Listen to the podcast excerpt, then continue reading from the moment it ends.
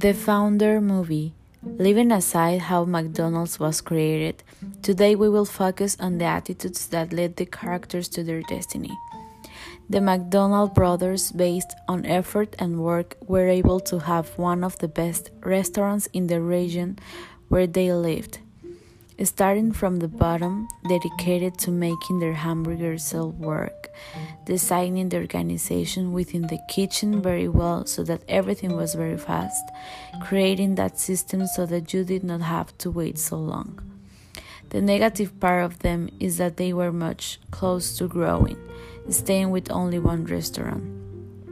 Ray Kroc, the salesman of milkshake machines, compared to the brothers, managed to create a franchise because he had a lot of ambition, he was visionary and intelligent. Ray Kroc's wife did not support her husband and was very pessimistic about the ideas he had to grow up. She saw him very obsessed with the project. And Joanne, the new wife, when he became one of the most powerful men, she joined him because they thought the same.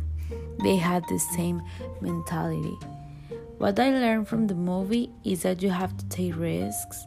You must have an open mind for business if you really want to be great and that everyone knows what you do.